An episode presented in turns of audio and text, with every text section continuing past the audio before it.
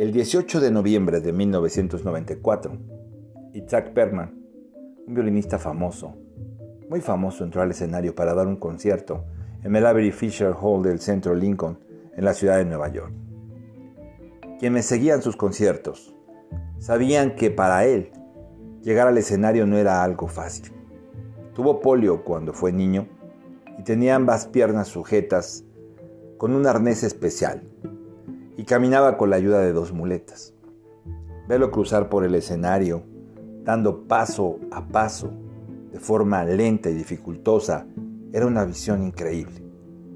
Caminaba penosa pero majestuosamente, hasta que llegaba a su silla y entonces se sentaba lentamente, ponía sus muletas a un lado, se quitaba el arnés de las piernas, colocaba un pie atrás y el otro hacia adelante, se inclinaba lentamente, levantaba el violín, lo ponía bajo su mejilla, levantaba la mirada viendo al director, le hacía una señal y empezaban a tocar.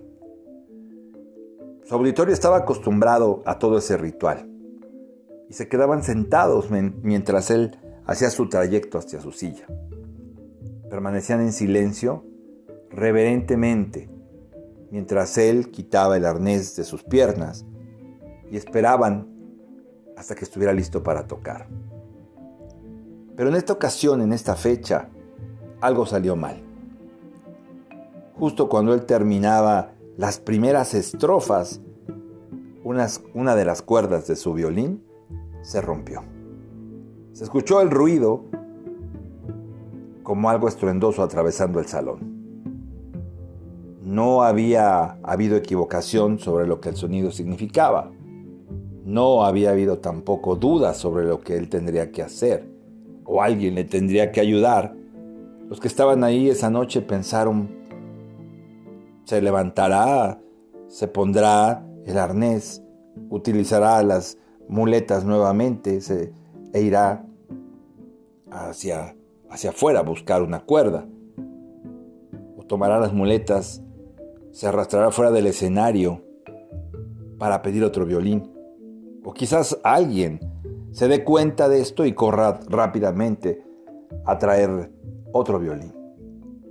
Pero no, no lo hizo. En su lugar esperó un momento. Cerró sus ojos, inhaló profundamente. Parecía como si estuviera haciendo una pequeña oración con todo el corazón. Abrió sus ojos, le hizo una señal al director para comenzar otra vez. La orquesta comenzó y él tocó desde donde se había quedado y tocó con tanta pasión, con tanto corazón, con tanto poder, tan limpiamente como nunca nadie lo había escuchado antes. Algunos que eran más analíticos empezaron a pensar que era imposible interpretar un trabajo sinfónico con solamente tres cuerdas. Los expertos lo sabían pero esa noche el músico rehusó saberlo. Se le podía ver, dice la crítica, modulando, cambiando, recomponiendo la pieza en su corazón y en su cabeza. En un punto eso sonó como si estuviera sacando el tono de las cuerdas que se habían roto y extrayendo como nuevos sonidos de ellas, sonidos que nunca, nunca se habían dado antes. Cuando terminó, la gente guardó silencio en el salón. Y de repente se levantó, le aplaudió, lo aclamó. Fue algo extraordinario que venía desde cada rincón del auditorio. Todo el mundo estaba animado, todo el mundo estaba gritando, fascinado, extasiado con el concierto. Había sido algo maravilloso y sorprendente. Hicieron todo para demostrar cuánto apreciaban lo que acababa de hacer.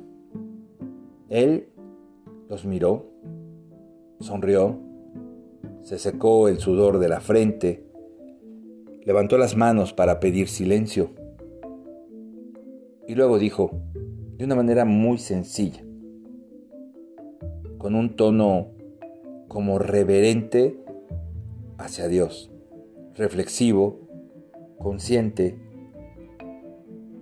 y le dijo a la gente, ustedes saben, algunas veces la tarea del artista es descubrir cuánta música le ha dado Dios a su corazón. Y a uno no le queda hacer más que lo que tiene que hacer con lo que le queda. Una bellísima reflexión que hace muchos años es, leí, leí en, en una crítica sobre este concierto que se quedó en mi mente, pero sobre todo en mi corazón. Y precisamente el día de ayer en una conversación la volví a recordar. ¿Quién sabe por qué? Pienso que esto es quizás la definición de lo que es verdaderamente vivir. No solo para un actor, para un artista, sino para cualquier ser humano. Aquí, en ese momento, había un hombre que se había preparado toda su vida, toda su vida para hacer música, conciertos, ritos, protocolos, con y con un violín desde luego de cuatro cuerdas. Y de repente en medio del concierto se quedó solo con tres. Cualquiera se hubiera molestado, enojado, desconcentrado. Pero hacer música con tres cuerdas, lo que él hizo esa noche, con solo tres cuerdas según la crítica, fue lo más hermoso, lo más sagrado, lo más memorable que ningún otro músico haya hecho. Nadie jamás en un violín, con sus cuatro cuerdas, según la crítica, había sonado así. Esto me hizo reflexionar y recordar que venimos a este mundo para vivir. Que este mundo muchas veces es inestable, agresivo, es confuso, cambia constantemente. Y sin embargo, hay que hacer música, no distorsionar. Al principio, lo que tenemos no nos parece suficiente. Y de repente tenemos menos de lo que ya teníamos. Y entonces pensamos, ahora sí esto ya no va a ser posible. Y sin embargo, como dijo este gran músico, hay que hacer música todo lo que nos da Dios, con todo lo que nos queda, a pesar del miedo, a pesar de cualquier circunstancia. Y usted con el corazón y no con la mente. El Maestro Jesús se preparó 30 años para predicar tres. Y fueron tres años con un final donde había que tener una enorme preparación psicológica, espiritual, física, pero sobre todo con una gran fe en Dios. Tome este ejemplo para que cambie usted su vida. Yo soy su amigo y servidor Roberto Balcázar, soy médico egresado de la Escuela Superior de Medicina del Estado de Puebla, su amigo Robalji.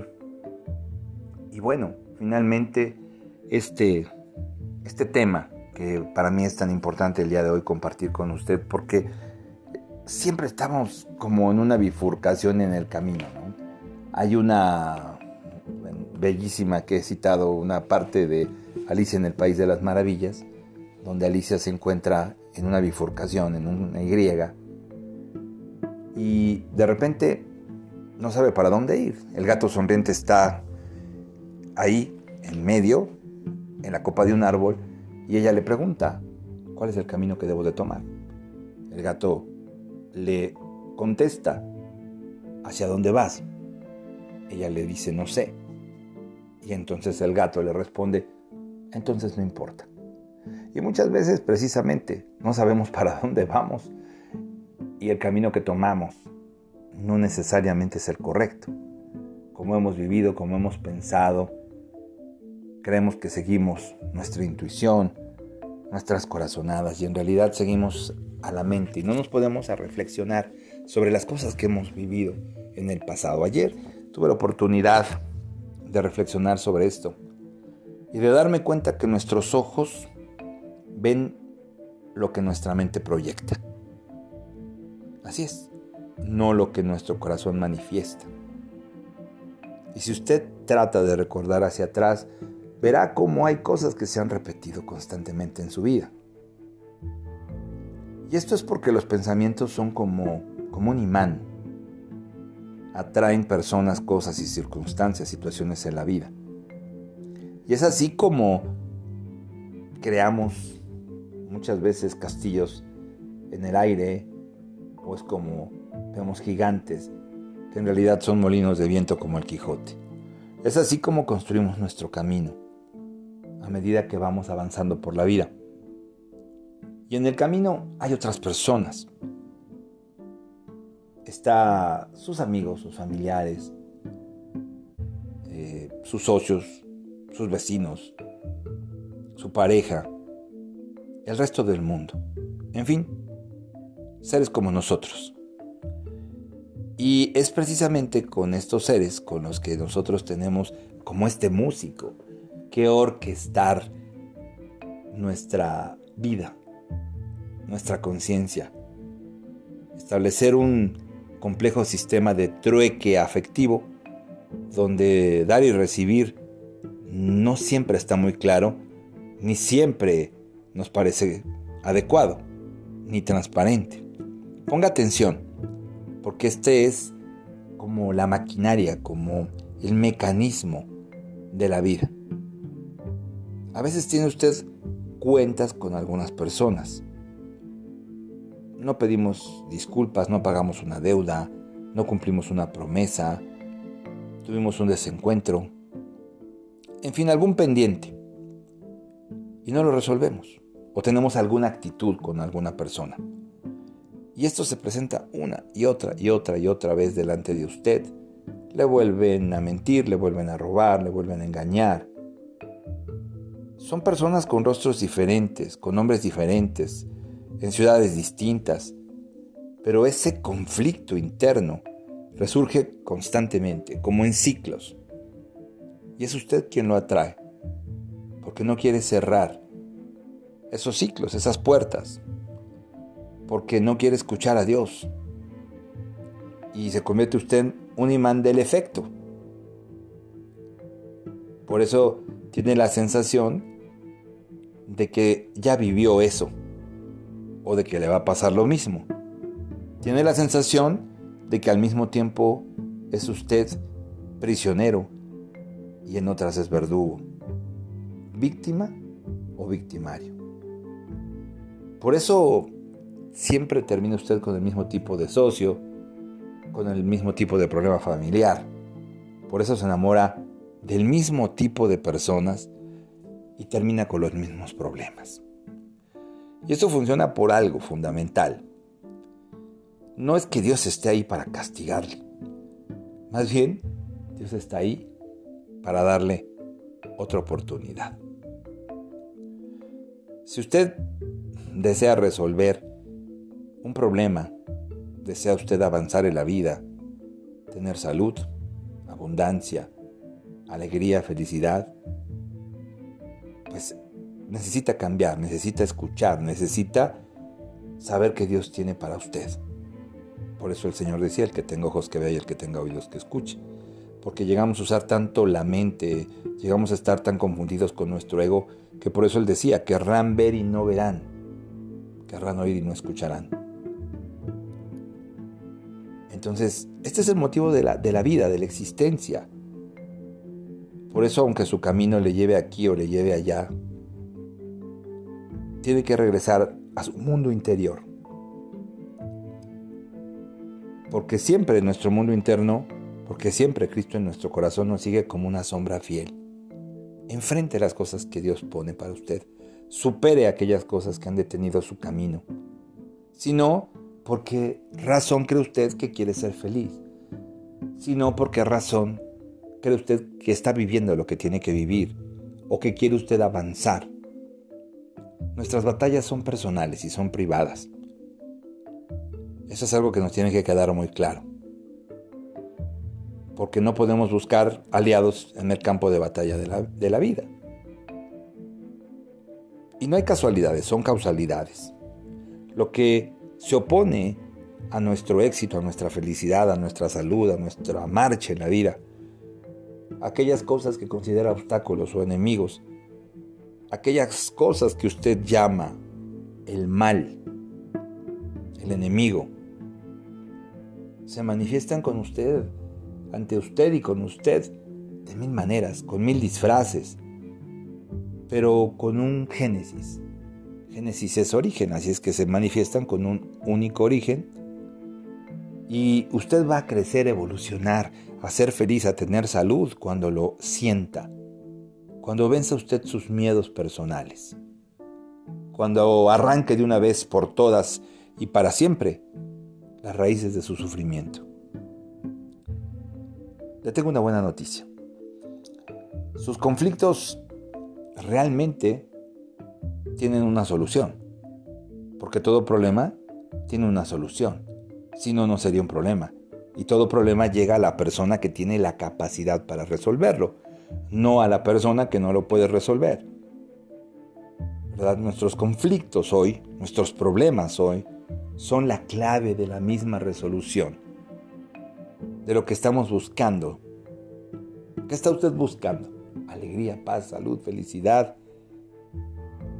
Tiene momentos donde su vida parece un terrible huracán.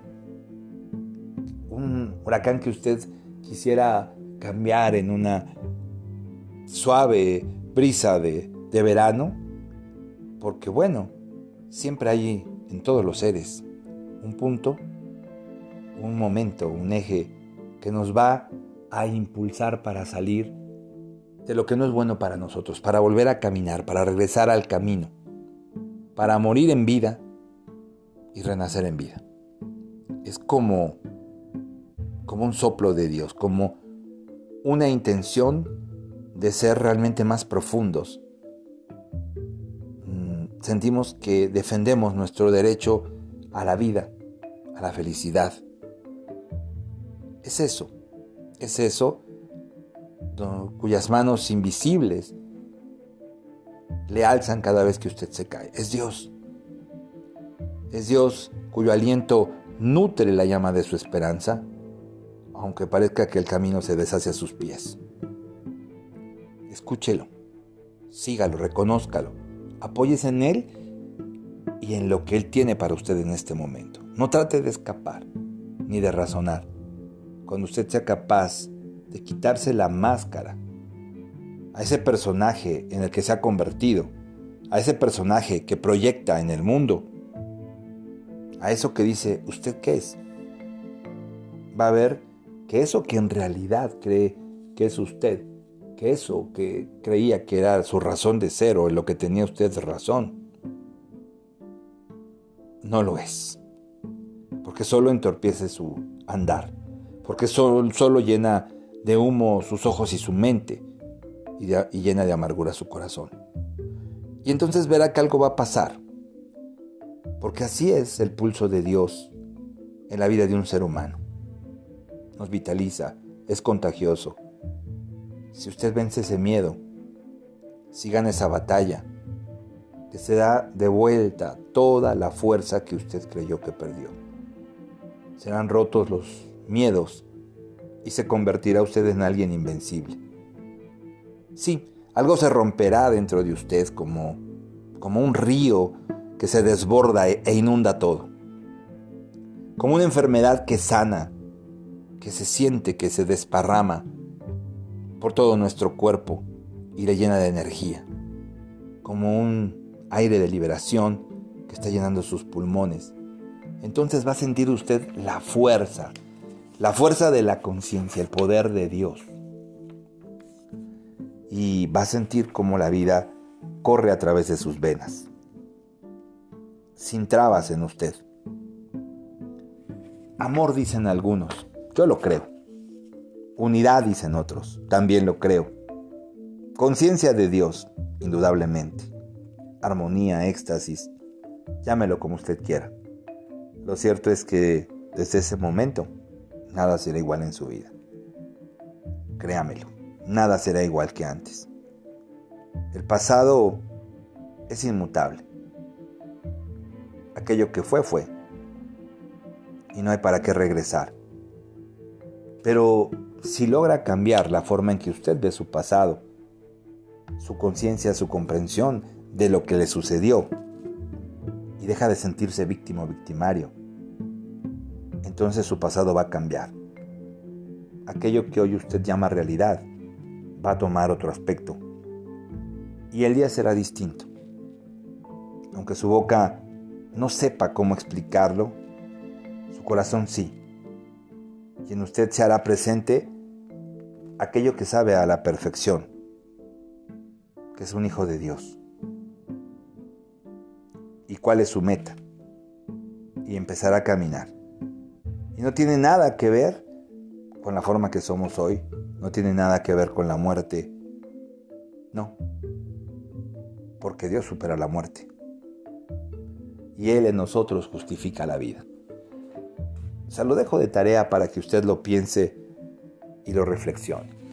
Pero quiero concluir con un punto muy importante. ¿Qué necesitamos los seres humanos? Le voy a dejar un secreto de avance, de progreso, que es el autoanalizarnos, que es la introspección. ¿Qué es la introspección? Es un espejo en el cual podemos ver algunos recodos del alma, de lo más oscuro de nuestra mente. Y si no lo hacemos, si no lo practicamos, esa oscuridad se queda ahí. Las cosas se quedan ocultas a nuestra vista. Así es que como médico le recomiendo que aprenda a autodiagnosticar la causa de su dolor, de su tristeza, de su enfermedad, de su fracaso. ¿Cómo? Empiece haciendo un balance de los buenos y los malos hábitos que tiene usted, de los buenos, de las buenas y las malas tendencias. Empiece a analizar cómo es, lo que usted quiere, qué le gustaría llegar a ser, cuáles son sus defectos y sus virtudes. Empiece a determinar cuál es la verdadera naturaleza de su obra personal, de lo que ha hecho hasta este momento, de lo que ha tenido, de lo que ha logrado en su vida económica, en su vida profesional, como ser humano, en sus relaciones. Es decir, trate de descubrir cuál es la misión que Dios tiene para usted y que usted ha estado evadiendo. esa es una historia que vamos a, volver a contar con Jonás y la ballena, que es tan simbólica y que tiene un lugar tan especial como un egregor en nuestra vida espiritual. Y bueno, todas estas cosas nos sirven para aplicarnos a esa tarea de transformación en lo que deberíamos y queremos ser. A medida que nuestra mente se mantenga cada vez más enfocada en Dios, en su camino, que nos sintonicemos más con Él. Con su voluntad va a ver cómo progresamos en nuestro camino con seguridad, sin temor, sin ansiedad, sin depresión, sin duda. Y verá usted qué reales son las palabras de Pablo. ¿Verdad que dice que si Dios está con nosotros, ¿quién podrá contra nosotros? Recuerde que nuestro propósito fundamental consiste en encontrar nuestro camino de regreso hacia Dios, hacia el paraíso, hacia la unidad. Para eso tenemos que hacer bien el trabajo que Dios nos pide en el mundo y a cumplir su voluntad, combinada con la iniciativa, con la intención, con todo aquello que nos ayude a reconocer y a cumplir cuál es nuestro trabajo que tiene Dios para nosotros y eso solo lo va a poder descubrir desde su corazón. ¿Cuál es ese poder creador de la intención? ¿En qué consiste la intención? Es una facultad que Dios nos dio, es una facultad creadora, es una chispa, mm, es como entender que estamos hechos imagen y semejanza de Dios. una chispa del Creador infinito dentro de nosotros. Y esa chispa nos da el poder de crear, de crear algo que nadie se le hubiera ocurrido jamás. A nadie de sus amigos, de sus vecinos, de sus familiares, a nadie del mundo. Y que si lo impulsamos a que se convierta en una realidad, vamos a empezar a hacer las cosas siempre en una forma nueva, original. Si usted observa las obras de una persona, va a ver, usted que tuvo una intención. A veces hay cosas que no parecen muy espectaculares. Muchas veces no vemos un árbol como algo espectacular, un atardecer como algo espectacular, una noche estrellada como algo espectacular. Y sin embargo lo es. Creando algo a partir de la aparente nada, una persona demuestra lo que parece, que lo que parece imposible se puede volver posible a través del empleo consciente de ese poder tremendo, gigantesco, de ese poder creativo del Espíritu que Dios nos dio.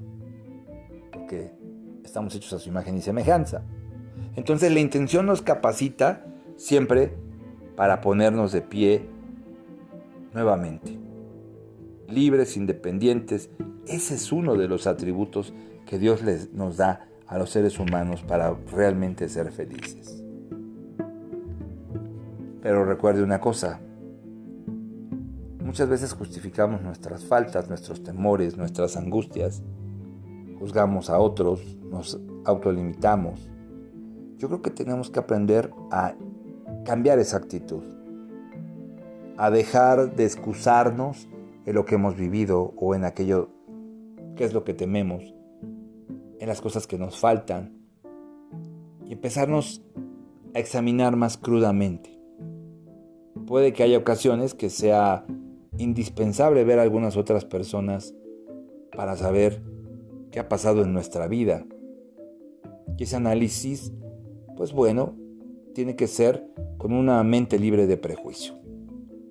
Si usted ve a esas personas como un espejo, o si usted quiere, sostenga firmemente un espejo en sus manos, y va a ver cómo ese espejo refleja todos los objetos que usted ponga ante él. A usted y todo lo que está detrás de usted, de una manera fiel, sin distorsión. Así es precisamente el reflejarnos en los hechos y los actos y las cosas que hemos vivido.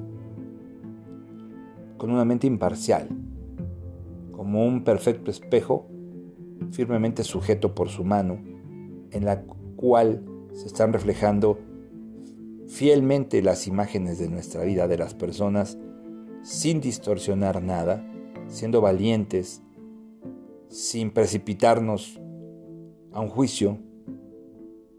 Por eso le recomiendo que aprenda a ver a Dios en todas las cosas que le suceden, independientemente de su creencia, de su cultura, de su nacionalidad. Solo cuando empecemos a sentir la unidad con Dios, la podremos sentir con cada ser humano. Y sabemos que, que en verdad el amor es divino, porque viene de Dios. Pero antes, nunca antes lo vas a ver si no practica esa, conciencia y el servicio, olvidándose de su ego y vislumbrando lo único que es importante e infinito en nosotros, que es el Espíritu de Dios que vive en nosotros y que nos une a todos. Soy su amigo y servidor Roberto Balcázar, soy médico egresado de la Escuela Superior de Medicina del Estado de Puebla, su amigo Robalki. Gracias por acompañarnos en este espacio y bueno, pues comparta, comparta. Hay muchas cosas más que aprender, que vislumbrar, que metabolizar para hacer de nuestra vida una perfecta obra de arte. Tenga un excelente día. Que Dios le bendiga.